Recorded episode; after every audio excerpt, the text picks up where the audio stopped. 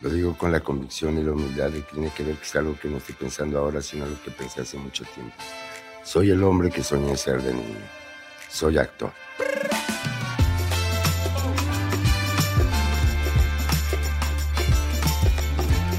Y en esa locura siempre terminas convenciendo a alguien. ¿Y sabes cómo lo logras convenciendo? Con tu trabajo, ¿no? Con tu manera de interpretar, con tu manera de comunicar. Mis maestros me enseñaron que el que tiene algo, lo enseña. Si me lo guardo para mí, en mi cajón no va a servir un guion. Yo no conozco un solo actor o, un profesional de algo que lo quiera hacer mal. Todos lo queremos hacer bien. Pero resulta que solamente lo hacemos lo mejor que podemos. A ver, hace 10 años dijiste en, eh, en una invitación que te hizo Oscar Uriel, donde decía, ¿qué rol quieres jugar? Y tú mencionaste, eh, ¿qué, qué, rol quieres jugar en 10 años? Y tú decías, el rol de la calma. Quiero estar tranquilo, quiero estar satisfecho con lo que he logrado, tal. Y hoy, 10 años después, quiero saber si, si sientes que alcanzaste ese rol, sigues en ese camino, o cómo va tu trayectoria en ese sentido, de sentirte con calma y pleno. Eso dije hace 10 años. 11, para ser exactos y dije que quería que el día de hoy, hablando de hace 10 años, lo que quería estar en calma, pues creo que lo dije muy convencido. ¿Y sí? Y sí, estoy más tranquilo que antes, evidentemente. Y eso me da mucho gusto saberlo. Te voy a decir algo, porque de las cosas que me siento orgulloso en la vida, antes que en arte, saludo, saludo a la gente que nos está viendo y que nos está escuchando a quien de mentes. Este tipo está chiflado, le puso a su programa de mentes. Antes de decir buenos días, buenas tardes, estoy aquí con el señor Tobar y vamos a hablar de cosas que puedan ser del interés público.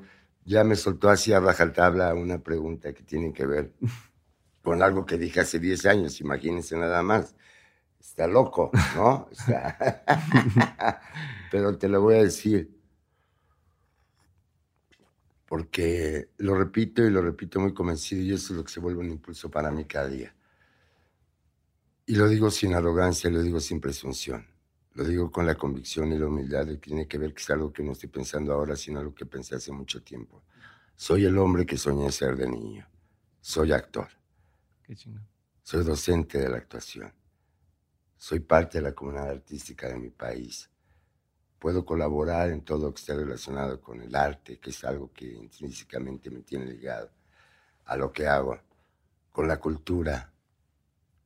Me gusta, con la educación. Adoro, amo la docencia, le tengo un especial cariño, forma parte de mi vida cotidiana.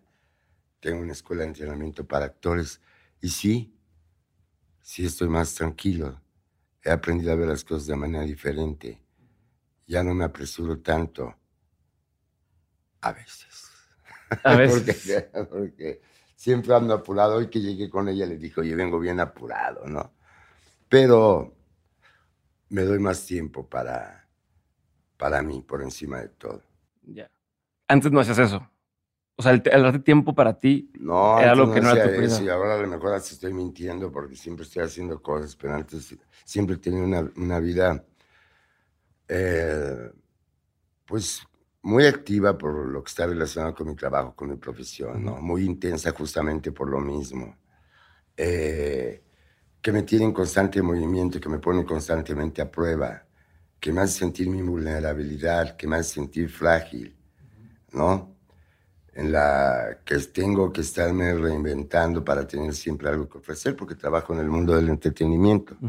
Trabajo en la con artística y trabajo también lo que tiene que ver con el mundo del entretenimiento, que mi campo es el de la actuación, básicamente.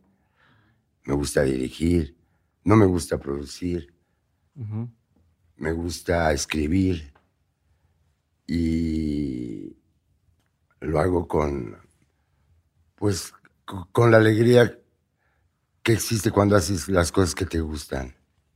¿no?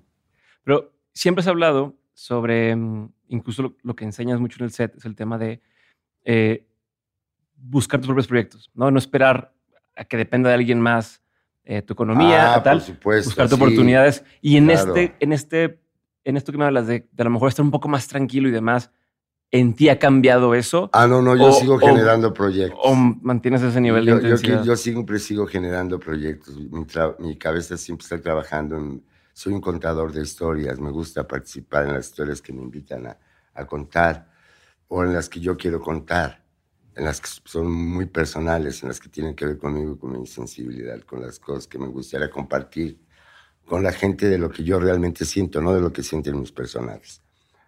Y entonces, pues, todo el tiempo estoy inventándome cosas. O, me estoy involucrando con cosas que yo dije, porque, ¿en qué momento dije que sí? ¿Por qué? ¿Qué fue lo que me atrajo? ¿Qué fue lo que me sedujo? ¿Qué fue lo que, eh, este, que me estimuló para que yo, casi sin pensarlo, dijera inmediatamente, sí, yo quiero vivir esa experiencia. Sí, yo quiero participar en ese proyecto. Sí, yo quiero estar sujeto a esa presión para ver qué sucede cuando tenga que mostrárselo a la gente que, que lo quiere ver. Entonces siempre me estoy inventando ondas. Ahorita ya te platicaré, pero mi trabajo relacionado con la docencia, con la escuela que tengo, eh, me gusta, me he dedicado muchos años no solamente a, entrenar actores aquí en México, sino que lo hago por toda la República Mexicana. Y entonces siempre que arranca el año, o sea, a lo que se lo dedico es a ir a entrenar actores que están en otras partes de, de México y que lo hago con un enorme gusto, lo disfruto muchísimo, el, poder viajar, el poder estar en contacto con gente que, de la que sé que voy a aprender, que me voy a nutrir, que voy a poder compartir mi conocimiento, que voy a poder compartir mi experiencia de vida, que voy a conocer gente nueva. Me gusta mucho estar en contacto con la gente joven. Yo creo que justamente por eso puse una escuela, porque todo el tiempo estoy escuchando las ideas que voy a ver más adelante consolidadas, ¿no? Te mantiene joven eso. Ah, pero claro, soy un, este, soy un, eh, sí, estoy ahí nutriéndome de esa energía, me hace mucha falta. Yo creo que a todos, me encanta a mí lo que escuchar a los jóvenes, me gusta estar contigo platicando, me gusta ver cómo te brillan los ojos, de que estás contento, porque no, pues estoy aquí. aquí. claro, claro, claro. Humildemente, humildemente. Oye, dime. ¿cómo, cómo se, ¿qué significa, si pudieras tener un poco más el eso de conseguir tus propios proyectos, pero especialmente el yo no voy a buscar trabajo, yo voy a ofrecer mis servicios? Ah, pero ¿cómo, se, ¿cómo se aterriza? Piénsalo como, ok, soy un, un, nuevo aspirante actor que voy entrando contigo, ¿no? Sí. ¿Cómo me explicas? ¿Cómo lo hago? yo yo este, estudié actuación. Estudié en el Instituto Nacional de Bellas Artes para convertirme en un profesional de la actuación. El, campo del trabajo pues, existe para mundo del entretenimiento, para los actores, en la televisión, en el teatro, en el, cine, en lo, que, en lo que quieras participar. Los proyectos ahí están, tú eres un profesional de la actuación. Regularmente los profesionales de la actuación siempre estamos en contacto con la gente que requiere a los profesionales de la actuación, que son las casas productoras, que son las televisoras, que son este, los medios de comunicación en general, ¿no? Y, hay, una, hay una dinámica donde los actores vamos a hacer pruebas de talento, casi no como le llames, ¿no? cuando la gente no es muy conocida, cuando estás formando tu carrera. Incluso yo a mi edad, los proyectos que me interesan, los proyectos en los que pienso, en los que estoy compitiendo con otros actores por ese rol, voy y hago la prueba del talento y lo hago con mucho gusto porque me interesa eh, trabajar en, ese proyecto, me interesa colaborar en ese proyecto. Pero desde, desde siempre he muy claro que más allá de ir a hacer una prueba de talento y que, o sea, yo no voy a hacer un casting Nunca le, o sea, eso me parece una cosa horrible, donde vas ya derrotado, donde vas... Un examen, como si fuera un examen. Yo soy pésimo, esa presión a mí me vuela el cerebro. No, yo voy por un empleo. Yo voy por un empleo porque eso es lo que, lo que va a suceder. Voy a tener un empleo como actor en el que voy a trabajar en el proyecto que me, que me interesaba trabajar, pero voy a competir con mis compañeros con todo respeto y con toda dignidad por ese empleo. Hay un, em, o sea, hay un empleo que yo voy a buscar cuando se me invita a hacer una prueba de talento, no solamente a que vean si soy el talentoso, no, no, no, soy, la persona que realmente va a poder con ese empleo. soy el correcto para ese. Porque ser actor no solamente ser un buen intérprete, lo que haces frente a una cámara, lo que haces en un escenario, tiene que estar más garantizado por la sola razón de que te contrataron porque eres un profesional de la actuación. Pero hay mucho más allá que tiene que ver con el trabajo de un actor en un proyecto X, lo que está relacionado con la disciplina, lo que está relacionado con tu capacidad de adaptación, de colaboración, de, creatividad, de compromiso, de entrega de responsabilidad, un chorro de cosas. El solo hecho de que puedas tener a alguien que puede estar 10 horas de pie todos los días durante seis meses y no se canse. Y regrese al siguiente día y lo puede hacer como cualquier trabajador. Entonces, empleo no lo puede hacer a veces el más talentoso, no lo puede hacer el, a la vez el mejor parecido. Lo hace el que está preparado para ser actor, porque eso forma parte del mundo de la actuación. Pero, a ver, ahorita me lo dices con una certeza y unos pantalones, el decir, yo, yo creo que soy el mejor para ese empleo, pero al mismo tiempo te he escuchado decir que tú siempre llegas a un trabajo y dices, yo tengo que estudiar demasiado y tengo que, como, esta dualidad entre... Eso va, eso va, es que va junto con pegado. Evidentemente yo llego muy bien preparado, yo o sea, llego bien entrenado, confío en mí, justamente sé que trabajo en un mundo que es altamente competitivo, que no soy la única opción, no soy la última chela del estadio, no soy un actor, soy un profesional que evidentemente siempre trata de mostrar estándares de calidad alta. Claro. Evidentemente, como todos los actores, o sea, que se respetan, o sea, soy competitivo porque es una carrera que lo exige per se, tan, tan es competitivo que hasta premios dan, ¿no? Pero sin embargo no estoy buscando ser el, mejor actor. Lo que siempre estoy buscando es cómo poder hacer mejor mi trabajo. Y es en esa medida y es en la raya en la que me planto para poder eh, marcar la diferencia cuando eso tenga que suceder.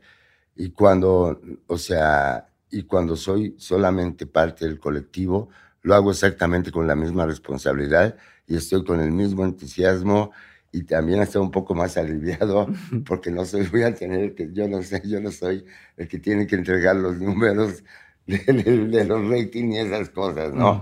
Esa es una presión extra espantosa con la que este, los actores tenemos que vivir. Pero siempre pensaste igual que ahora? No. Porque, o en qué momento, o a partir de qué número de proyecto, de película, ya te cayó ese 20 y, lo abrazaste y dijiste, va, yo voy a ser me voy a postular para este empleo, no como un casting, como dices, y al mismo tiempo me voy a preparar lo más que pueda para seguirlo haciendo. Pero sí, porque, ¿cuándo te cae ese, ese 20? Pues yo creo que conforme fui viviendo experiencias de todo tipo, ¿no? Yo te lo estoy platicando a bonito y seguro y sé de lo que estoy hablando porque así ha sido la historia de mi vida.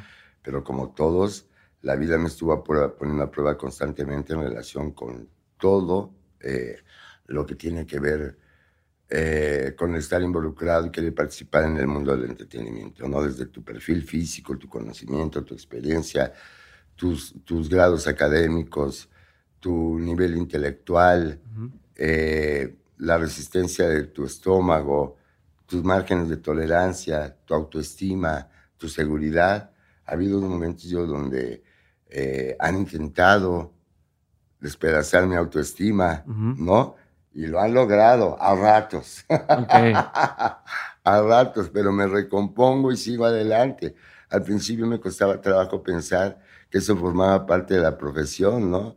Yo veía, yo no, yo, o sea, al principio yo antes lo veía, por ejemplo, sí he cambiado, lo veía como rechazo, ¿no? Lo veía como la sensación de rechazo. Cuando hacía una prueba de talento, cuando hacía un casting, de repente no se decidían por mí, esa sensación de que no eres necesario, Personal, de que no puedes participar, de que no alcanzas el rango. Al principio me afrentaba un poco como a todos los actores, yo lo platico con mis alumnos.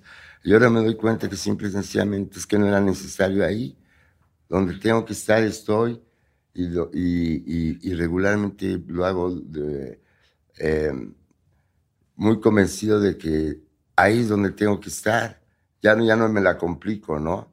Ya no me, este, ya no me flagelo como antes que decía, no, cuando estás chavo dices, no, no me contrataron porque estoy feo, no me contrataron porque soy muy malo, no me contrataron porque soy flaco, no me... Uno se inventa cosas un poco, este, por cuestiones de inseguridad. No es que ahora me sienta muy seguro, siempre esa vulnerabilidad es la que me da la posibilidad de que cada vez que esté frente a una, cámara eh, sienta algo que es que es muy lindo, ¿no? Que, es, que estar trabajando la adrenalina porque nos estamos comunicando con la gente y que además, me, o sea, sí me pone un tanto cuanto nervioso, ¿no? sé, no es qué barbaridad me vaya a preguntar. ¿Sí, te pones todavía nervioso? En, Todos los días, claro. Ayer tuve clase en la escuela y no me lo vas a creer. Tengo haciéndolo, eh, tengo en la escuela dando clases 23 años y desde que me despierto ya estoy nervioso porque quiero que la clase funcione muy bien y porque quiero mostrarle a mis alumnos que este, tengo algo que compartir con ellos que les va a dar la oportunidad de aprender. Es una pero es de siempre, desde la clase 1, cuando voy a mi trabajo como actor, eh, convivo con todos, pero desde, desde que llego ya sé que tengo una responsabilidad. Pero cuando yo escucho 5, 4, 3, siento nervios, claro que siento nervios, siento así como se me va el aire, vuelvo a resoplar pero también evidentemente con el paso del tiempo, la experiencia, el conocimiento, ya, ya no, ya, ya, ya me dejo, o sea, me o sea, iba a decir una palabra que parece un mal chiste, pero, pero fluyo. más moderno, más moderno. Ya fluyo, ya este fluyo, ya, ya, ya para mí el escenario después de 42 años, pues ya es hábitat natural. Tengo yo más tiempo en un escenario que seguramente tu años de vida y de todos los que están aquí, seguro, ¿no? Sí. Sí, y entonces, tengo, 32. Pues, este, imagínate nada más, por Dios. Pero, nuevamente, ¿en, en qué momento empiezas ya a, a, trabajar con más certeza? Te lo pregunto porque... Como a los 40 años, como ya de plano, así, así hasta los 40 donde dices, ok, ya ahora sí. A veces daba palos de ciego, a veces me cometía errores, a veces era tremendamente ingenuo, a veces confiaba mucho en las personas, en la palabra de las personas. A veces creía en cosas que de repente sufría decepciones porque no llegaban a suceder.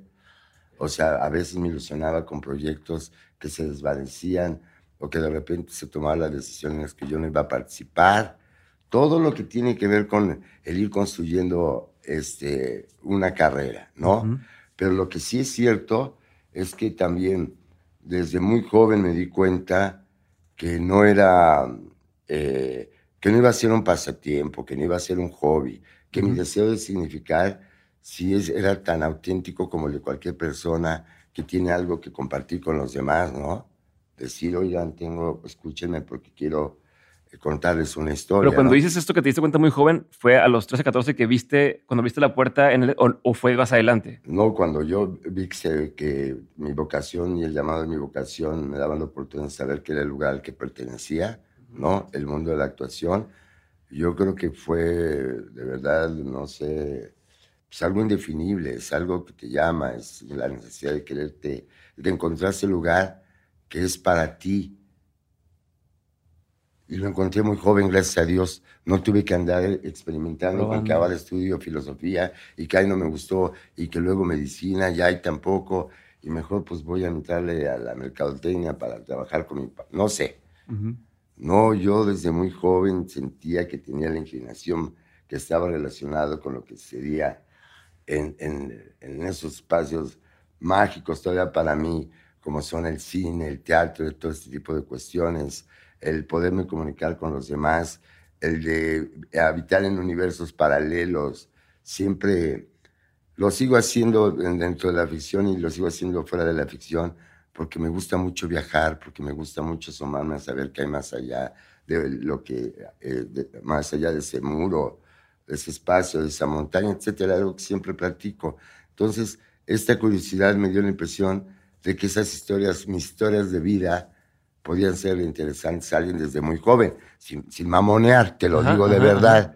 Después las fui organizando y dije, la actuación es la, es, es, es la puerta de, de, acceso para que yo pueda expresarme. Pero a ver, ese, ese aceptar que era tu, o encontrar que era tu vocación, también se convierte en algo que te puede lastimar bastante, porque no es lo mismo cuando yo ah, pruebo algo por, oye, pues me da curiosidad tener una banda de música ah, y no, pega, digo, bueno, pues otra cosa, pero si tú ya ah, dijiste, esta es mi vocación. Yo te hablar de 20 mil proyectos fallidos que evidentemente en, esta dinámica de acierto error, las cantidades de veces que te equivocas es enorme, ¿no? La, cantidad de obstáculos que se te van poniendo en el camino son terribles. Por ejemplo, ¿te acuerdas uno?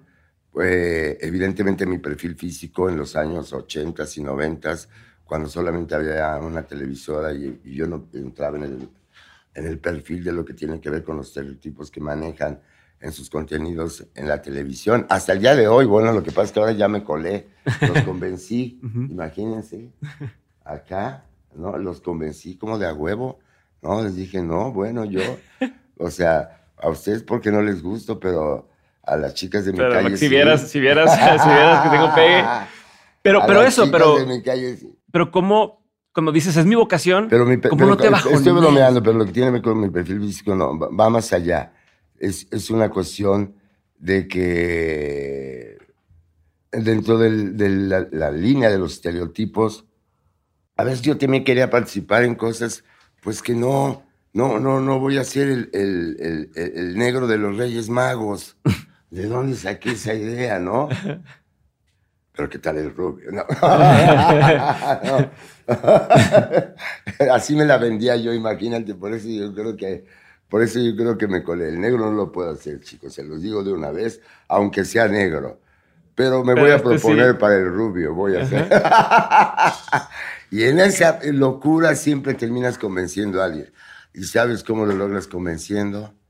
¿Cómo? Con tu trabajo. ¿No? Con tu manera de interpretar, con tu manera de comunicarte. Y después también aprendí que cuando, pues no, pues no, pues ya, ya, ya. Me quedé con. Mira, te la pongo así. He hecho en la vida lo que me han dejado. No todo lo que quisiera. Lo que me han dejado hacer. Y aún así he hecho lo que se me da la gana. así es sencillo. No me, o sea, hay cosas con las que digo, bueno, pues no se pudo, pero aún así he hecho lo que se me da la gana. ¿Cómo te sobrepones de, estos golpes, especialmente al principio, cuando es tu cuando es tu vocación? Esto, para mí yo nací para esto y, no estoy pudiendo entrar o no, o incluso la vez que que ya te, lo contesté. Por eso, pero lloras y qué? ¿Cuánto tiempo lloras? ¿Qué te qué? O sea, no, claro, pues evidentemente me afecto, me conmuevo, me reconozco, me, me, muestro con mi fragilidad frente a mí y, junto y frente a la gente que amo y que me quiere, mi familia me conoce y lo platico y se los digo, lo que tiene que ver con mis alegrías, lo que tiene que ver con mis frustraciones, lo que tiene que ver con mis decepciones, con mis desilusiones, no me lo guardo. Incluso me da la posibilidad de ponerlo al servicio de mi trabajo artístico. No, no me atemoriza al verme frágil. No me, no, me, no me avergüenzo de ser vulnerable no me, no me, no me, este, no me castigo por cometer un error. Antes sí, cuando era más joven, ¿no?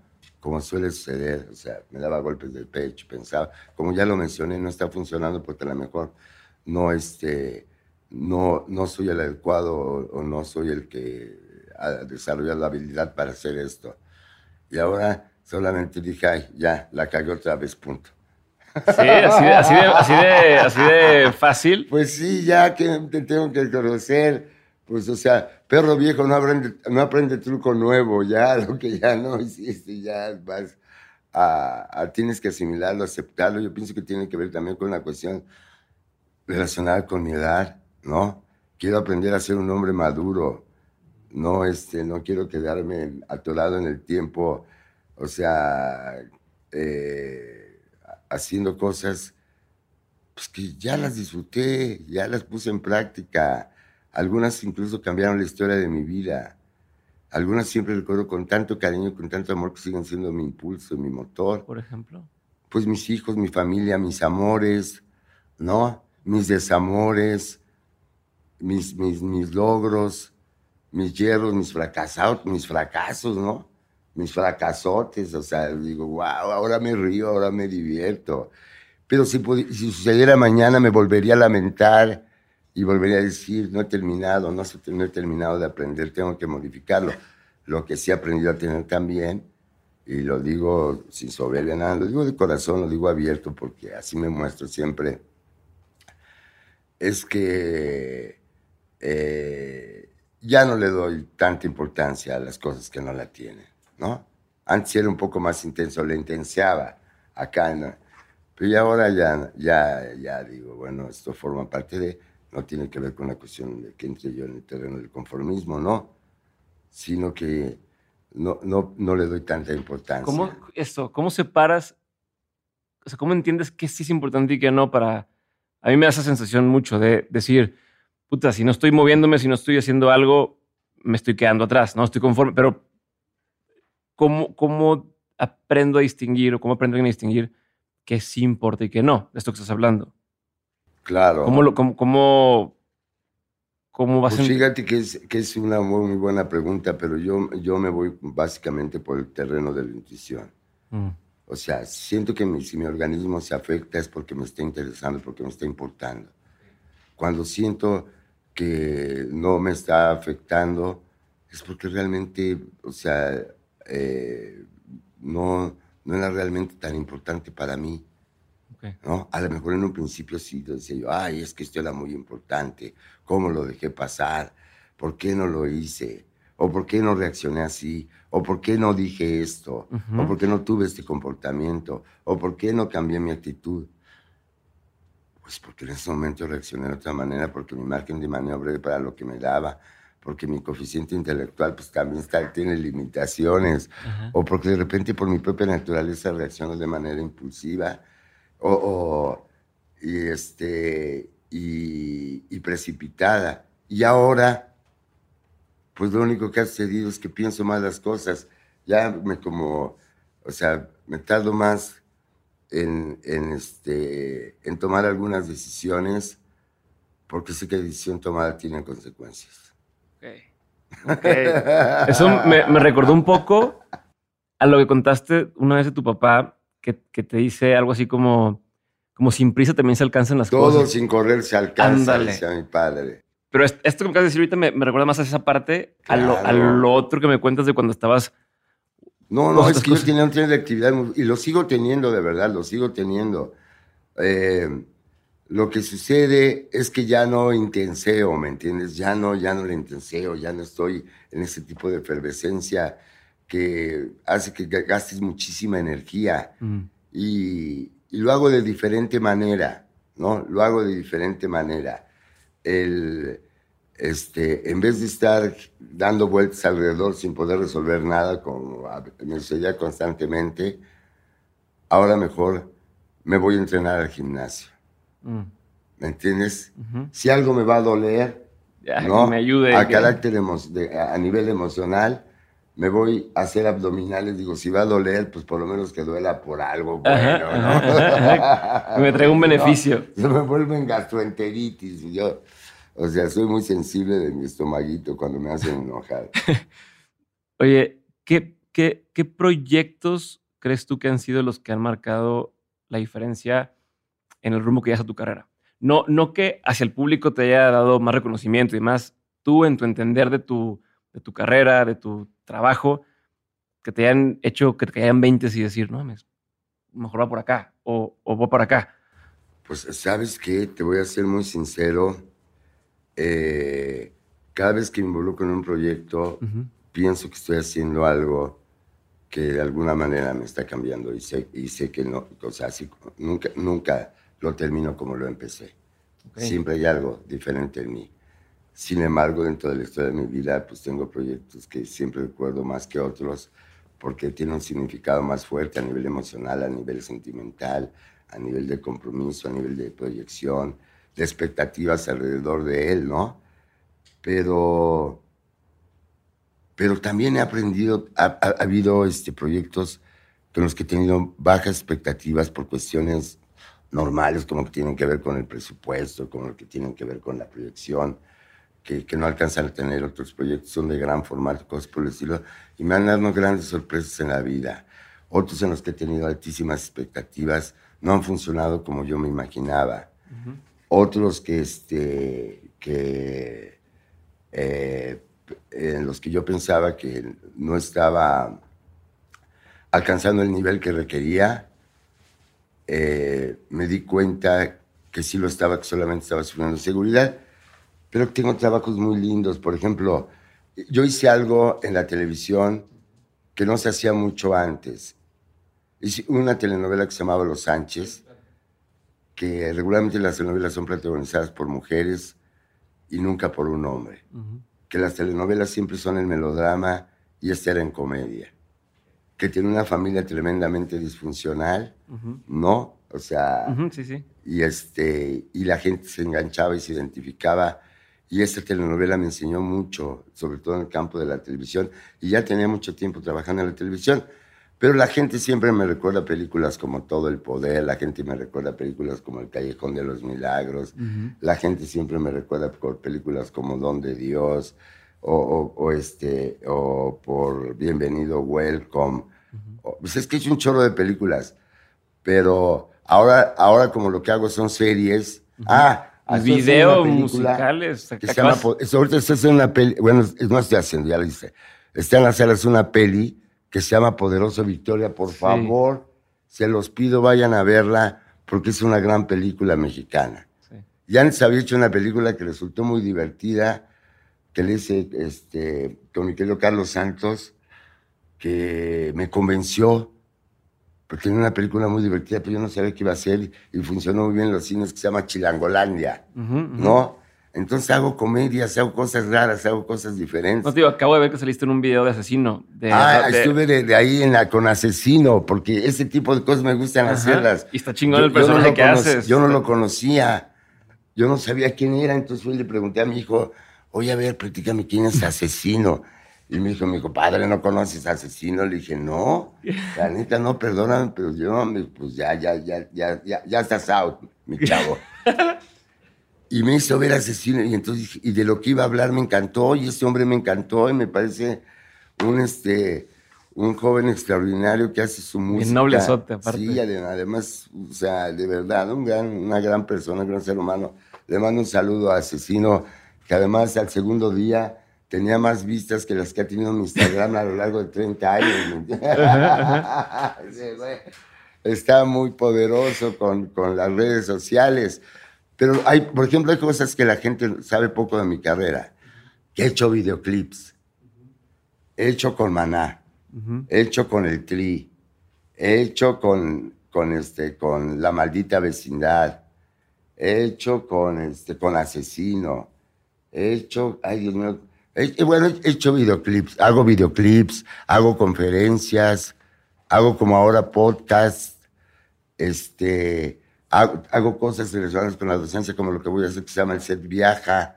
Ah, qué chingón. Ajá, que donde voy y hago talleres. Y hago muchas otras cosas que, que sí están relacionadas con, con, con, la actuación, con el mundo del arte, y eso también me ha ayudado a que mi, a que mi carrera a lo largo de los años eh, pueda tener giros. Sí, es como camaleónico. Eh, eh, entras en muchas cosas que me hacen preguntarme. Sí, participo en, no solamente en cosas que tienen que ver con el mundo del entretenimiento, como ahorita que estoy trabajando en una telenovela.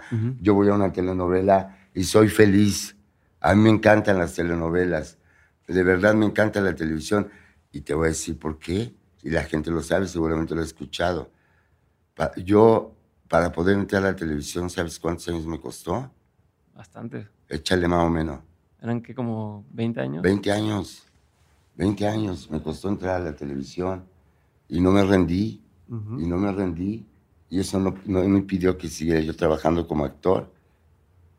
Sí, a ver, eras, y es otra cosa que dices. De, y me iba y me rifaba. Yo te platico cosas que hice de, verdadera, verdaderas locuras. A ver. Yo para, había una obra que me gustaba hace muchos años que se llamaba Jesucristo Gómez, que se hacía en el Teatro Jardín de Alarcón del Centro Cultural Universitario. Y eso tuvo mucho que ver con cómo fue mi incursión en el terreno del cine ya en, otro nivel, ya protagonizando. Había una obra que se llamaba Jesucristo Gómez que le iba a producir la Universidad Nacional Autónoma de México y le iba a dirigir don Ignacio Retz. Yo sé que don Ignacio Retz para ustedes a lo mejor no le suena muy conocido, pero era un gran director de teatro, siempre fue un gran director de teatro de, de finales del siglo pasado, hablo de los años 60, 70, 80, etcétera, y a mí me tocó. Y yo había estudiado en Bellas Artes y querían formar el elenco con puros universitarios, solamente universitarios, que por meritocracia, en un espectáculo de gran formato para el teatro, cuando con una obra de Vicente Leñero, unos textos maravillosos. Y yo fui con mi enorme cinismo a, a, a pedir que se me permitiera hacer la prueba para ser parte del elenco. Evidentemente me batearon, ¿no? ¿Cuántos años más tenías de lo que los, que los chavos que estaban ¿O cuánto tiempo había pasado? No sé, yo fui, yo me enteré y yo tenía que trabajar, yo tengo que ir a, o sea, a buscar mi trabajo, tenía que ir a buscar mi, a cómo ganarme la vida. Entonces yo llegaba haciendo un nivel de ingenuidad, pero al mismo tiempo de, fe y de confianza en que yo podía participar en ese elenco y, y me bateaban, me quedaba yo, te lo juro, sentado cinco horas que duraba el ensayo para que cuando salía don Ignacio Retis yo le decía, deme chance de hacer la prueba de talento. Me decía que no. o, sea, o, sea, por las buenas no, porque, pero ya para que se vaya, mételo. Y al día siguiente regresaba yo a las 3 de la tarde cuando él llegaba y le decía, deme chance de hacer la prueba de talento. Me decía, no. Y me quedaba cinco horas sentado en las escaleras esperando a que saliera. Y cuando salía le decía, maestro, estoy esperando a que me dé la oportunidad de entrar a un ensayo porque yo quiero formar parte del elenco. Que no. ¿Te decía por qué? No, claro que no. Me decía que no, ya con eso, que sea después, lo que siguiera después ya te sobraba, ¿no? si te dicen no, ya lo que viene después ya sobra. Pues estuve ahí jodiendo. ¿Cuánto tiempo? Hasta que un día me dijo, pues yo creo que como una semana diario, ¿no? y este, y me dijo, a ver, pásale. Y le pasé, pero iba preparado, iba entrenado, sabía que podía suceder, iba con toda la, actitud y las ganas y el deseo, y con toda la humildad de saber que me podían batear. Y así lo hice más joven con Emilio Carballido, cuando faltaba alguien, un actor, pues yo levantaba la mano y siempre me decían, no, pues tú chavo, ¿cómo crees? No?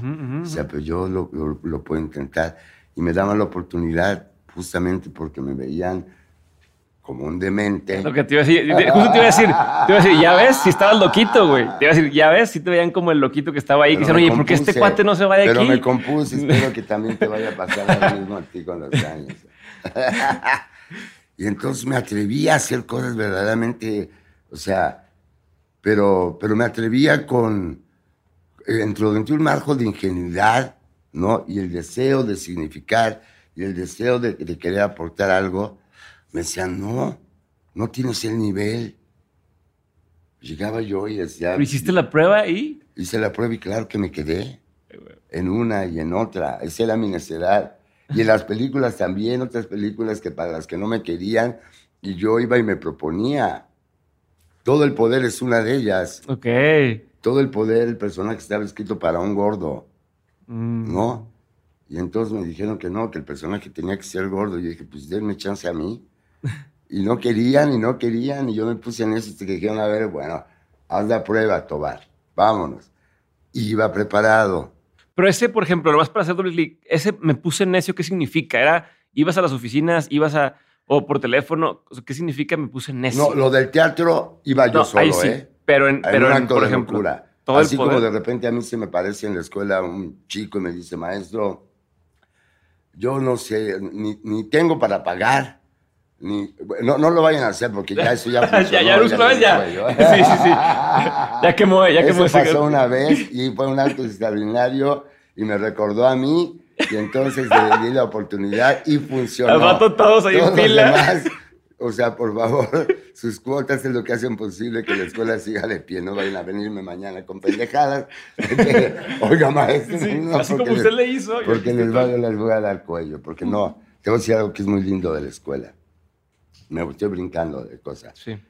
Pero la escuela se mantiene gracias, y esto lo digo con toda honestidad, a la colaboración de las cuotas de los alumnos, porque son ellos los que ayudan a otros a pagar su educación, porque las cuotas son muy bajas y porque puse la escuela justamente para formar actores, es un sueño personal mío, es una misión y justamente viene de que he luchado durante muchos años para quitarle los obstáculos que la vida me fue poniendo a mí y que yo trato de evitárselo a los jóvenes y a mis alumnos para que nunca permitan que eso les suceda, que busquemos nuevas estrategias, pero que tengan una enorme confianza que si Dios les regaló talento a los que Dios se los regaló, lo tienen que saber bien emplear. Y a los que no, pues a chingar y a trabajar, ¿no?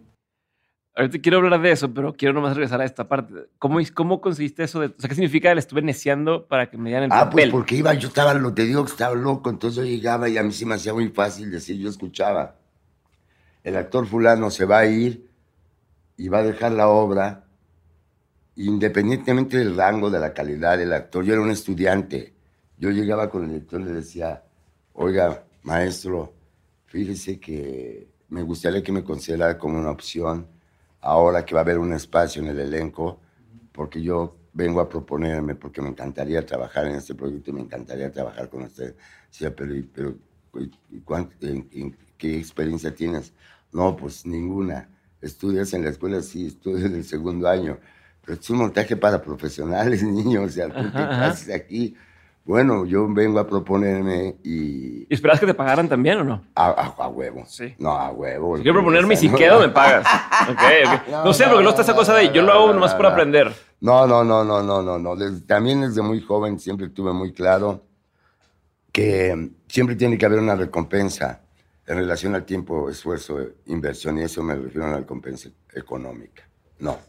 Yo por eso cuando hablo con los actores, cuando hablo con mis alumnos, eso lo defiendo a toda cabalidad. No. Aunque el arte no tenga un precio intrínseco, o sea... este, Tangible. Tangible, eso es. Sí, hay un valor intrínseco, por supuesto que sí, ¿no?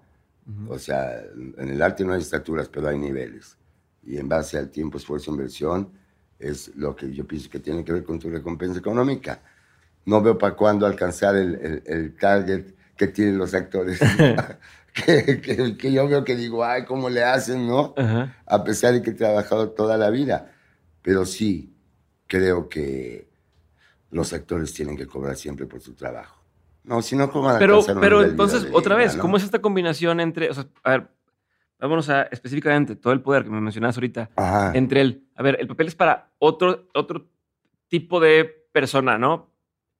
Y tú dices, voy a insistir, pero al mismo tiempo voy a cobrar. O sea, es, es como, dame la oportunidad, yo soy quien debería de poder hacer ese papel, confía en que lo puedo hacer, Ah, no, no, no, pero no, también no, quiero no. cobrar. eh, Ahí vamos por partes. ¿Cuál es el paso?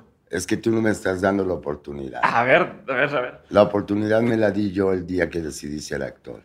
Ajá, Tú lo que me vas a dar es un empleo. ya. Y ese empleo tiene un salario. Y el salario que necesito para hacer bien mi trabajo es este. Es en- en- en ese sentido. No. Porque si no Es muy, caemos. es muy ya lo pequeño, sé, pero es un cambiezote. pero si no, o sea, si no- o sea, las oportunidades se presentan, claro que sí. Vienen del exterior y si no las aprovechas y las dejas pasar, nunca regresan. Tú lo sabes porque eres comunicador. Hay tres cosas que no regresan en la vida. El tiempo, la palabra dicha y las oportunidades. El tiempo no se puede regresar, la palabra dicha, lo dicho, dicho está. Y las oportunidades, si las dejas pasar, no van a regresar. Pero sí, lo, lo que sí, porque eh, sí, eh, sí tengo muy claro es que es un trabajo. O sea, la oportunidad me la di yo. Me la di yo, yo fui el que tomé la decisión. Sigo convencido. se me hace bien chingón la, la forma en que lo. En que se aborda. Desde, desde es el No, approach desde el. porque si no lo vemos en, dentro del terreno del arte y esta parte romántica que siempre su- suele sacar ventajas sobre el, el creador, sobre el artista, sobre el intérprete, sobre lo que sea, ¿no? Yo te di la oportunidad. Exa- eso. Yo te di la oportunidad. Yo lo hice. ¿No? No. La oportunidad la vida nos las dio a los dos para estar en este proyecto. No, no, no, cuidado. Porque si no caemos en una especie como de chantaje ahí extraño, Exacto, raro, exacto. donde la gente siempre quiere sacar ventaja de ti. ¿no? Me la No. debes casi, casi todavía, ¿no? La oportuni- y, y las oportunidades que uno también mismo se va brindando. ¿no? Dices, yo me abro esta oportunidad. Y esa apertura, evidente, tiene que ver justamente, como tú dices, en, el- en- en- en tu deseo. Mis maestros me enseñaron que el que tiene algo, lo enseña. Ujú. Si me lo guardo para mí, en mi cajón no va a servir un guion. Lo que yo quiera comunicarte y la historia que quiera contar, si voy y te la platico en un café, pues ya nada va a servir. Sí. Pero si venimos y tenemos esta conversación, la gente que nos está viendo igual puede levantar la mano y decir, oiga, vamos a hacer algo juntos, ¿no? Ujú. Vamos, o sea, eh, oye Diego, fíjate que te escuché platicando con Tobar y pues y me gustaría que participaras en otro proyecto que yo estoy haciendo en, en, en Los Ángeles, California. y Vamos a llevar el set a otro lado. o- Ah, exactamente, ¿no? ¿Qué haces si te dicen? Entonces, es- es- estamos evidentemente eh, haciendo lo correcto, Ok. nos estamos comunicando, Ajá. estamos hablando de nosotros y lo que nos gusta. Ok. A ver, tengo una última duda sobre ese tema, porque sé que le di varias vueltas y a veces peco de insistente en esto, pero hay Ahí una va. última duda. Yo estoy vendido con la idea que me estás dando de, de cambiar la forma de, de abordarlo y no decir me van a dar la oportunidad, ¿no? Sino esto. Pero, ¿cómo evitas, especialmente al inicio, que suene o que, te- que tomen como alguien soberbio o como. Sí, Sí, como- claro, o sea, claro, claro. Es que mira, ¿cómo- hay, una es? cuestión, hay una cuestión. Hay un tipo, no sé cómo se llama, que inventó una frase que se llama por amor al arte, ajá. que se pudra. A- Que se haber sido el dueño de una empresa así Sí, a huevo, no se dedicaba al arte. Sí. Que artistas. No se dedicaba al arte, por eso es que cuando lo dice alguien que se relaciona con el arte, piensan que es presuntuoso, que es soberbio, que es mamón. Hay, hubo un chiflado de la cabeza que dijo, por amor al arte. ¿Sabes qué significa? ¿Cómo lo relacionan a nivel de, en el ámbito de lo cotidiano de la comunicación? Yo te digo, oye, vamos a hacerlo por amor al arte. ¿Qué significa? Que lo vamos a hacer gratis. Ah, chingado. Como que, ¿por qué? Ajá. Esto no es gratis. Esto requiere de infraestructura, esto requiere de un equipo de trabajo, esto requiere algo que no la gente, la gente lo sabe, unos más, unos menos, pero se- eso no se puede hacer sin dinero. ¿no? Y siempre al que quieren sacrificar Sí. es al artista, al creador, al creativo, al actor, Ajá. ¿no? Te estamos dando la oportunidad, ándale. O, o la clásica de que, mira, en este no tenemos lana. en Ah, nuestro claro. siguiente proyecto nos componemos. No, mijo, no, no, no, no, no. Yo creo en la teoría de que saliendo el payaso, soltando la carcajada. Está con madre. Está con madre. Y hay proyectos, y te lo voy a decir, te lo digo de verdad y lo digo para la gente que me escucha. Eso no quiere decir que, o sea, me tase muy alto o, o me, o me- o me ponga en, en un plano de lo que tiene que ver con este, de lo inalcanzable. No, no, no, no, no, no, no. Siempre he sido muy coherente con la relación para negociar mi trabajo eh, artístico. Hay proyectos en los que no están dentro del rango de lo que yo debería de recibir, de cobrar, de tener como recompensa Ujú. económica. Y los hago, ¿eh? Y los hago porque me interesa el proyecto. Mm. Y ha habido algunos que los hago solamente de puro corazón porque siento que me llama Y que es mi manera de invertir con ellos para que esa colaboración mutua nos pueda rendir a corto, mediano plazo beneficios a los dos. Pero de a gratis no. De a gratis no. Porque si no hay un malentendido. No es igual. No es igual. Yo desde O muy sea, a lo mejor no intercambias dinero, pero intercambias algo. no, no, No, no, como es hay- una inversión, es una Ajá. conversión y cuando estás haciendo una conversión, evidentemente, pues hay- va a haber dinero de por medio, si no va a haber nunca ni a mediano, ni a corto, ni a largo plazo, pues entonces, ¿qué demonios estás haciendo ahí? Estás gastando tu energía, tu tiempo, por eso tu papá se va a enojar si quieres ser actor, Ajá. pero si tú, desde muy joven, por, por tu trabajo, por tu esfuerzo, aunque te hayas ganado 10 pesos por una función, llegas a tu casa con el pan y la leche, evidentemente es que eh, las cosas van bien. Sí, claro. Me has escuchado decirlo seguramente en alguna entrevista. Yo el éxito lo veo en el refrigerador, papá. O sea, para empezar, Claro. si ¿En no... tu sombrero? ¿Qué? ¿En El sombrero, sombrero? que me acabo de comprar. No, pues esos son los regalitos que me doy para lo que me alcanza, ¿no? Para lo que me alcanza, ¿no? Pero no, lo digo, son reflexiones que tengo ahora a mi edad, en mi tiempo. A veces, cambio- a veces cambio de, de, de opinión porque pienso distinto, porque hay cosas que se modificaron y que evolucionaron, ¿eh? ¿Te acuerdas de alguna de esas? Pues la, la mismísima actuación. La, la actuación no es igual que hace 30 años. Si tú ves una película de los años 60, mm, la, la actuación no tiene nada que ver con la forma en la que la, se practica en el año 2023.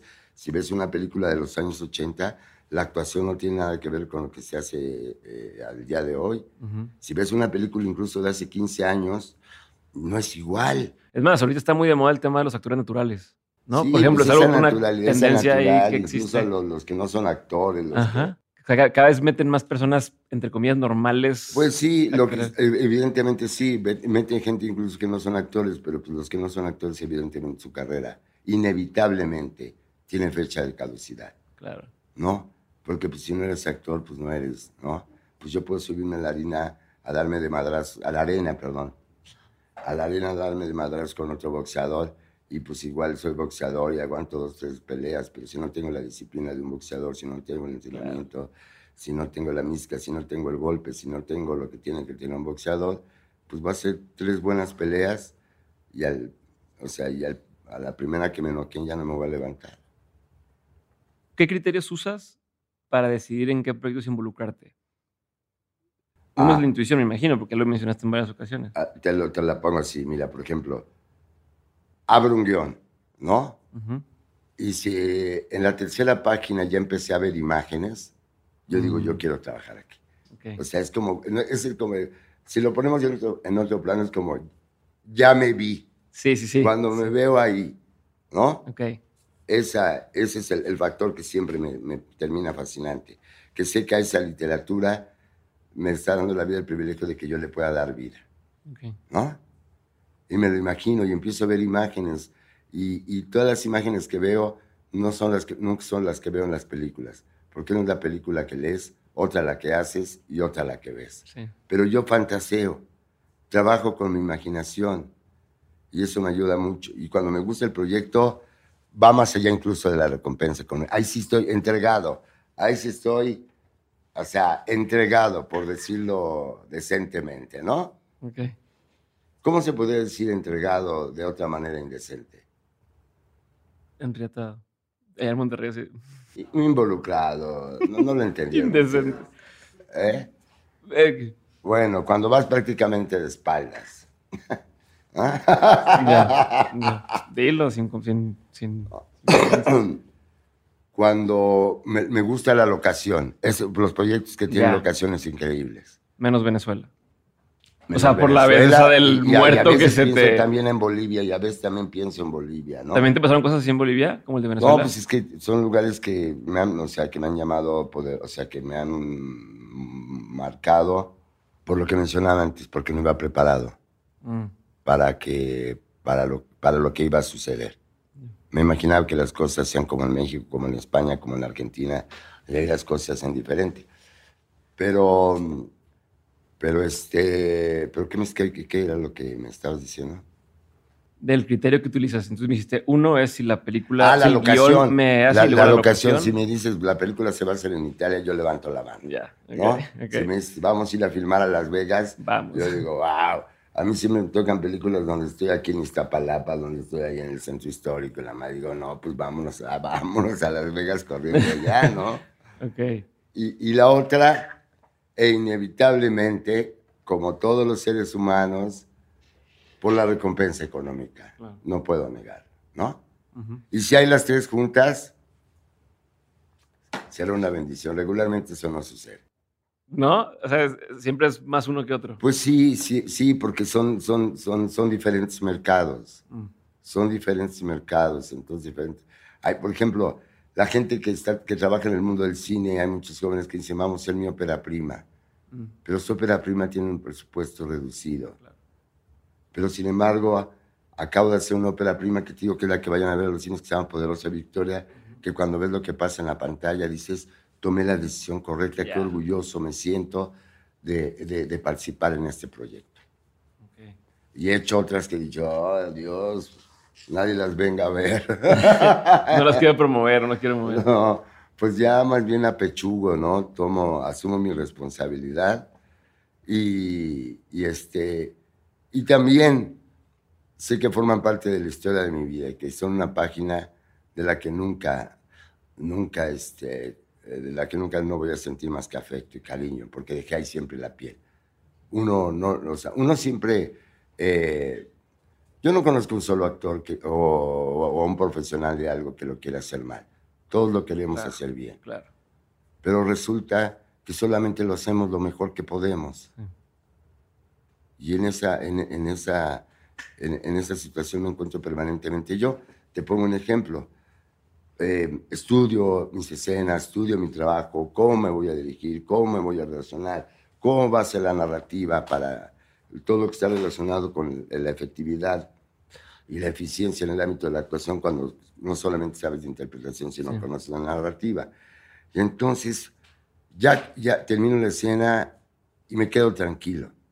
Y ya que voy camino a mi casa en el coche, digo, ¡por ¿por qué no dice esto?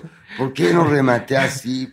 Pero, Como cuando tienes una discusión y que dices, le hubiera dicho esto al final. Sí, lo, pude haber hecho mejor, ¿no? O cuando dicen corte y ya no hay otra toma y te dices, oye, dame la oportunidad. No, porque ya el sol ya se está metiendo, o hacemos la, si no hacemos la que sigue, estamos hundidos y dices, pero ¿por qué? ¿Por qué no lo puse? ¿Por qué? ¿Qué fue?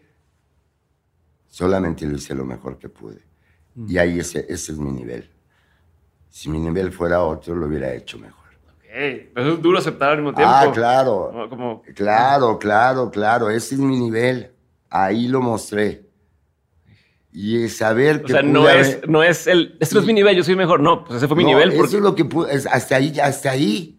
Y, lo tengo clarísimo. Pero eso es lo que me da la oportunidad de decir. Pero eh, después digo, puta, lo pude haber hecho mejor. Pero ya no se hizo. Se convierte en aprendizaje. Y ahí te va. Ese aprendizaje lo utilizo. Y, y sé que hay más experiencia y he aprendido cosas que no conocía. Y me vuelve a suceder. Entonces se convierte como en una relación con una insatisfacción permanente que hace posible que mi trabajo pueda seguir en el terreno de la creatividad. Sí, siempre hay esa cosita que te falta, que te falta. leí una frase muy hermosa que dice, si sientes que se te está acabando la imaginación, permite que te asesore un niño. ¿No? Entonces, vamos a regresar al origen. Ni te la creas, ni te la compres, ni nada vamos a seguir trabajando y vamos a empezar de cero, ¿no? Como lo veías antes, no como lo ves ahora. Justamente con, con, esa, con esa necesidad de decir, wow, sí, lo, lo, puedo, puedo hacerlo distinto.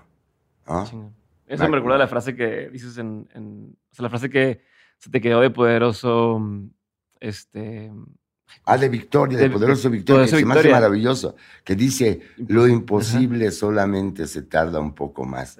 Y yo lo creo fervientemente, te lo juro, por Dios, la vida me lo ha enseñado. Ha habido cosas que me dicen, estás loco, estás chiflado, eso no va a pasar nunca. Pero desde el principio, ¿no? Me preguntan, ¿estás preocupado? Y estoy preocupado desde que nací, cabrón. o sea, desde que abrí un ojo en el hospital y vi que no estaba ni en las lomas, ni en Santa Fe, ni en ¿Ya valió? Esto ya valió madre, va a tener que trabajar, ¿no? Y mucho, güey. Oye, tengo una duda. Y además vi que nací en Puebla y dije, putísima madre, ya va. Voy a tener que moverme, voy a tener que hacer algo que me dé la posibilidad de, de que haya eh, valido la pena el que eh, haya aparecido en este planeta. Tengo una duda de la cronología sobre cuando tú dijiste, yo me voy a ganar un Ariel, ¿no? Quiero ganarme un Ariel. Ah. Estabas con, que llegó este cuate, este actor, y en, el comedor de mm, Televisa. Oye, este hombre sabe de mi vida bien. Y que, ¿sí? Pero te pregunto lo de la cronología porque ahí dices, ¿no? Te, te para enfrente de la estatua y tú dices... Alejandro Parodi. Yo sé que ustedes no saben quién es Alejandro Parodi. No sé. Alejandro Parodi. Alejandro Parodi este, hizo una maravillosa película, búsquenla por ahí, que se llama, con, de Alfredo Gurrola, que se llama Llámenme Mike. Y yo me volví en fanático de ese actor. Búsquenla, es una gran película de corte policíaco. Dense una vueltita también por el cine mexicano, no solamente estén ahí en su Instagram y la madre, ¿no? Es su podcast. Échese un clavado. bueno, este gran, yo, yo lo admiraba. Y un día yo iba a los tíos Churubusco bien, bien lo, ingenuo. Yo pensaba que si llevaba mis fotos, daba mis fotos, decía, yo soy actor, me decían, ah, sí, como no, Pásele. pasa, anótate, qué personaje quieres, ah, a ver, vayan, llévenlo a prueba de esto. ¿Cuánto quieres ganar, papá? claro que no. Y sin embargo, yo llevaba mis fotos a ofrecer mis servicios. Yo decía, yo soy Luis Felipe Tobar, y este, soy este, egresado del Instituto Nacional de Bellas Artes y no sé qué vengo a hacer aquí, pero. Y saliendo, en, en, ese, en, ese, en los estudios Churubusco estaba el, el, este, el restaurante de los estudios Churubusco. Ya dentro del restaurante pues, estaban los, los productores, los ejecutivos. Los meros meros. Los actores famosos, el Indio Fernández, bla, bla, bla. Y un día estaba ya Alejandro Parodi. Entonces yo lo admiraba muchísimo y lo vi que estaba comiendo acá. Y, y me tocó por el vidrio y me dijo, ven, ¿no? Y yo fui y, le dije, hola, ¿cómo está? Mire, yo lo admiro mucho, bla, bla. Me dijo, siéntate a comer. No, pues yo no llevaba ni lana. ¿Me entiendes? Yo no llevaba lana. Los señores están echándose whiskies. Y este, acá, pues, señores actores, los productores. Y no, yo ya comí, me acuerdo. yo ya comí, le dije, ¿no? Y, y, y, se me queda bien, se me queda bien, ¿no? Y de repente eh, interrumpió su comida y me dijo, ven, acompáñenme. Yo no sé, la gente que no, los que conocen los estudios Churubusco, en el centro de los estudios Churubusco hay una estatua de Ariel, una estatua de un Ariel que debe medir aproximadamente unos, tres metros, una estatua, o sea, muy impactante. Y me dijo, acuérdate lo que te voy a decir hoy. Tú vas a ganar un Ariel y te lo vengo a presentar. Porque en esa época, ahora ya medio me los demeritan a los Arieles, ¿no? Ganarse un Ariel, pues era ganarse el, premio que se habían ganado los actores más importantes de este país, los íconos, las leyendas, etcétera. Ganarte un Ariel era el sueño más auténtico de un joven que estudiara actuación, decir, ganar un... sí, era, el Nobel, pero para ustedes. Ya llegar, ya, ya, llegué, ya la armé no, no, no. La vida me, y, me lo gané. Pero ahí, ahí, entra mi duda la cronología, porque hubo una vez donde llegan los periodistas, te dicen, oye, estás nominado al Ariel. Ah, y me dieron te hacen cuello. Una jalada. Y me dieron cuello. ¿Fue después de esto? No, fue antes. Ah, ok. Fue antes. Y entonces cuando dices, esto es este güey, y tú viendo viste esto otro. Es, eso sí fue, no, lo de, lo de Parodi sí fue antes. Ok, de que entonces. hicieran la jalada. ¿Qué pensaste ahí cuando.? Ah, pues me puse a llorar, dije qué pasó, qué fue lo que sucedió. ¿Por qué no? ¿Por qué no se hicieron de mí? ¿Por qué me descalificaron? ¿Cuánto tiempo había pasado de lo que dijo Parodi a este? No me, no me, no me acuerdo. ¿Años? O sea. Pues yo creo que no muchos. Ok. Pero yo creo que sí, te voy a explicar. Eh, como cinco años habrá pasado. No, no, sí, como cinco años como cinco años. O sea, yo seguí insistiendo. pero no puedo imaginarme la, la, como, ok, estuve me lo dijo y yo sí me la creo y luego y de repente que estás tan cerca y, te digan bye, el golpe, la ilusión y el bajón. Tremendo, tremendo, tremendo, tremendo, fue un sacudidón. Pero fíjate que una cosa siempre lleva a otra. Me, me dijeron que no y, y como recompensa me mandaron a estudiar a la Escuela Internacional de Cine y Televisión de San Antonio de los Baños en Cuba, que gracias a esa beca que me dieron así como de cállate y sigue Premio de consolación, ¿no? como de, consolación, fue que pude fundar la escuela. Diez años después de que regresé. Y después ya tuve la oportunidad y ya pude ver mi sueño realizado. Y no solamente eso, sino que me lo gané un año y al siguiente y, al siguiente, y después ya no me quisieron dar nada. Cuando te volvieron a nominar, ¿tenías la preocupación de, ¿me va a volver a pasar? O sea, que no me vayan a volver a hacer una jalada. Pues, pues no sé. Yo creo que, que este, da mucho nervio. Mm. Cuando estás compitiendo, ¿qué es lo que quieres? Ganar. Ganar. ¿No? Aunque hayas perdido la, la anterior Claro, claro. Te digo que esto, como, como existe un, un apartado donde a los actores se les dan reconocimientos, hay el mejor actor del año, la mejor actriz y el mejor director. Es una profesión muy linda también por eso, ¿no? Ojalá esto también existiera en el campo de la medicina, o en el campo de la abogacía, o en el campo del, del, comercio, etcétera. Pues nunca sabemos quién es el mejor médico del año, ojalá, ¿no? Decíamos, ah, el mejor médico del año estaría padre. No sé, los actores sí nos hacen ese, ese tipo de reconocimientos. Entonces, cuando estás compitiendo, pues quieres ganar. Pero hay muchas, muchas veces que he estado compitiendo y he perdido con el discurso en el bolsillo. con el discurso en el bolsillo. Y, ni hablar. Ahora mismo estoy muy contento y los huevos se cagarían con lo que acabo de decir, porque me gané eh, el premio al mejor actor por Natural Born Narco, una, serie que está a punto de llegar aquí a México. Sí, vi, sí vi. Con, que hice con, con Telemundo, producida por Ina Payán. Entonces la vida siempre te da recompensas, pero eso es como, pero los, pero los premios no se pueden morder, ¿no? Ah, como el güey este. No, hombre. Y, y, lo que la gente también sabe, siempre hay alguien que, pues, que, es malo, ¿no? Me robaron mis arieles. Sí, supe.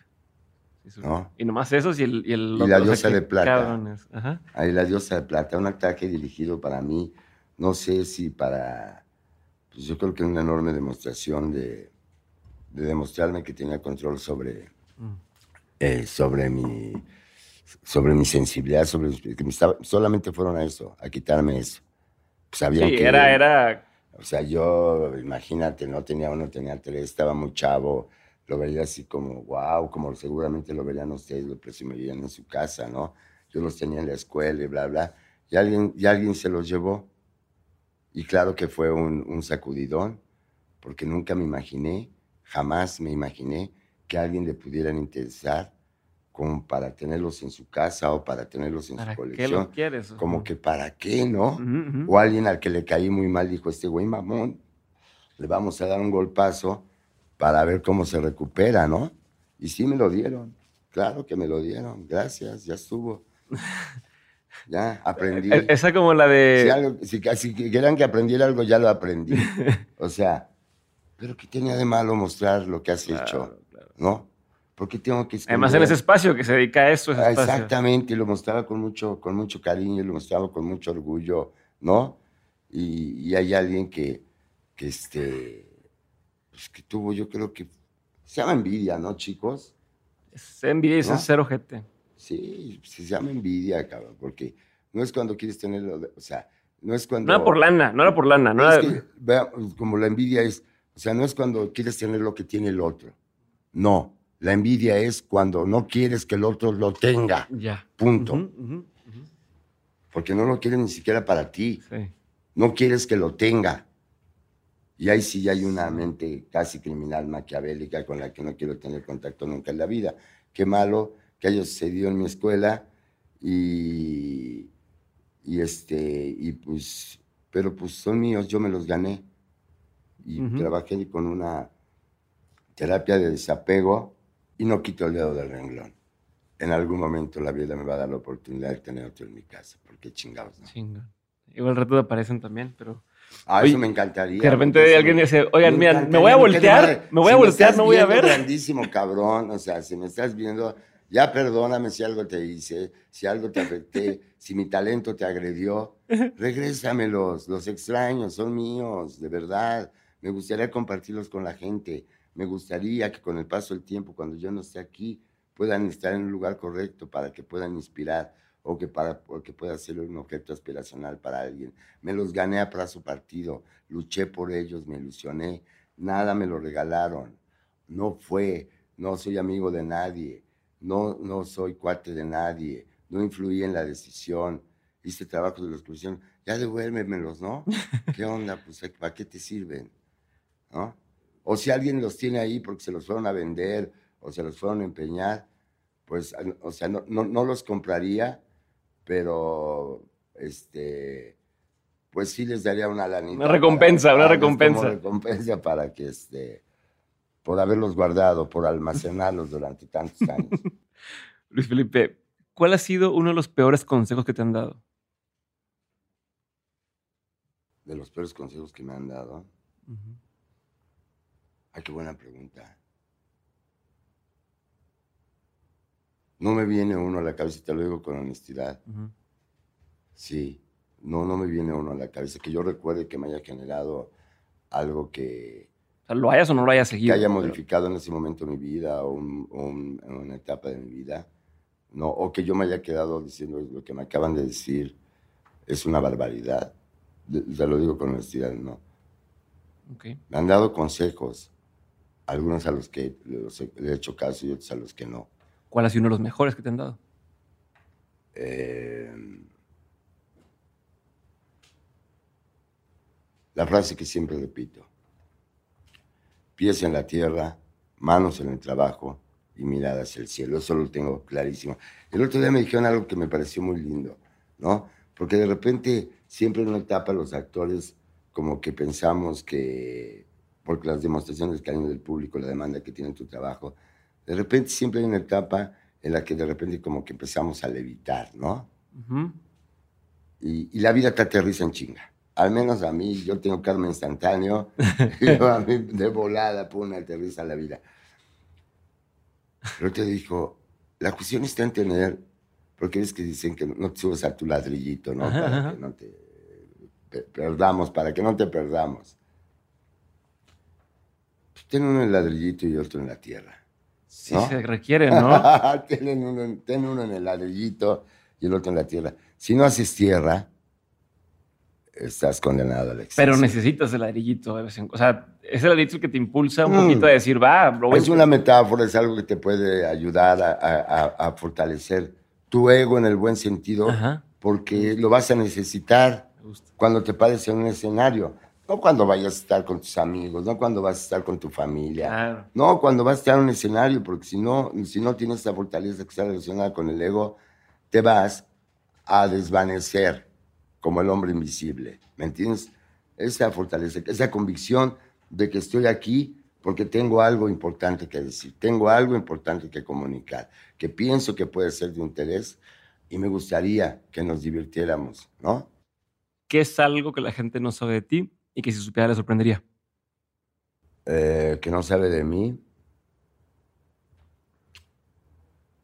Yo creo que muchas cosas, ¿no?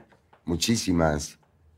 Evidentemente, o sea, yo soy, respeto y cuido mucho mi intimidad, eh, mi vida eh, privada es prácticamente pública, eso lo tengo clarísimo, pero mi intimidad la protejo, o sea, hay cosas que no voy a compartir ni contigo, ni con la audiencia, ni con nadie, incluso ni con la gente cercana, ni con mi círculo más cercano, hay cosas que me guardo para mí, ¿no? Pero pero este, pero de todo lo demás la gente, o sea, me muestro como soy. E, es algo que repito siempre. Lo que soy se me ve y lo que siento se me nota. No me puedo esconder, no, no, no, no, me blindo de tal manera en la que diga, ay, aquí me muestro de una manera, aquí me muestro. Con mi trabajo soy muy riguroso. Mis márgenes de tolerancia se reducen. Como maestro suelo ser una cosa espantosa. Como actor soy muy juguetón, pero todo lo, pero todo eso la gente lo conoce de mí. Me considero un hombre ordinario. Me gusta andar en la bicicleta. Ayer, ayer, imagínate qué loco estoy. Que ayer, este, ¿cómo se llama? En la noche cuando salía de la clase, eh, pues dejé el coche estacionado y pasé por una tienda donde a veces compro cigarros. Y y me compré un bolillo porque me quería hacer una torta de jamón y en mi casa no había bolillos y yo ya venía fabricando. Entonces de repente voy, estoy ahí y la gente me ve que estoy comprando un bolillo a decir, ¿qué pedo con este güey, no? ¿Qué pedo con el actor, no? Está, era un bolillo. O sea, no llevaba yo un, pan acá, no llevaba una baguette, no. Iba yo con mi bolillo y la gente diciendo, el de la tienda, ¿sabes qué me dijo? Le dije, oye, ¿cuántos del bolillo? Me dijo, no, no, lléveselo, lléveselo, se lo regalo. No, así como, ¿qué pedo con este güey? Así de malo está la cosa. Y sin embargo, no tengo el menor reparo, ni me inquieta, ni me preocupa, porque me muestro como soy. No, no estoy esperando. O sea, mis necesidades básicas son tan básicas que eso es lo que me da la oportunidad de, yo creo que de evitarme complicaciones en la vida y eso también me da la oportunidad de acercarme a lo que siempre he deseado en la vida, que es estar tranquilo y en paz, ¿no? Ya me lo merezco. Se llama el privilegio de los años. Cumplí 63 años, ya, ya, ya estuvo, está padre, ¿no? Que vaya con mi pinche bolillito acá, acá, es como, en cualquier momento alguien se aparece y dice, pues vamos a ponerle jamón. Ah, Déjame le ayudo. Pero el vato, gracias a mi querido amigo de la miscelánea de allá de, de, la Roma, es que yo paso de la Roma a la, a la Condesa, que me, me, regaló mi bolillo. Gracias. Esos son actos de generosidad y gratitud, que es lo que disfruto siempre del público. Me gusta estar en contacto con la gente. Me gusta mucho estar en contacto con la gente. Son las manos que me dan de comer. Mis personajes son tremendamente populares porque yo soy el que hago el mesero, yo soy el que hago el policía, yo soy el que hago el bombero, yo soy el que hace el padre abnegado, yo soy el que hace el, villano que le destroza la vida al mundo entero, pero siempre están muy cerca de lo que tiene que ver con eh, audiencias que son muy populares, a excepción de las películas que he hecho con, Alfredo, con Arturo Ripstein, que no, las ve nadie, pero que son muy prestigiosas. Un saludo para don Arturo Ripstein, que ya no me habla, vas a ver, ¿eh? Dos preguntas. Dime. Y ya, ahora sí, ya. porque ya no hay té. ¿eh? Son mis últimas dos preguntas que tengo. Porque ya se acabó el té. Dígame. Últimas dos preguntas. Libro, película, documental o serie, no que recomiendes, pero que en ti haya marcado un antes y un después. el primer libro que leí ya sin figuritas, que que se llama Tom Sawyer de Mark Twain. ¿Y qué? ¿Una película favorita? Si es que tienes, no, sé que me digas todas, pero si hay una película... Tengo una película favorita, una película favorita que eh, en, su momento eh, hubiera yo amado hacer, que me cambió mi percepción de lo que tenía que ver con la vida, con el amor, con la relación con la cinematografía, que se llama Betty Blue, 42 grados al amanecer. No es una película que se ve mucho en México, si les gusta el, buen cine, asómense a ver Betty Blue, busca Betty Blue y vas a ver un peliculón. Con una interpretación de un actor, una, es una, historia de amor. A mí me gustan las historias de amor. Okay. Me gustan mucho las historias de amor. Siempre hago cosas espantosas, entonces cuando hay una historia de amor yo digo, va. Yo no hago historias, o sea, eh, más que en las telenovelas solamente hago historias de amor. Última pregunta. Sí. De todo lo que has vivido, tanto en lo personal como en lo laboral, has tenido un montón de aprendizajes. Si tuvieras que quedarte con tres aprendizajes que quisieras tener siempre presentes, ¿cuáles serían? El no confiarme. El nunca permanecer en la zona de confort. Y el no pensar que todo lo sé. Gracias.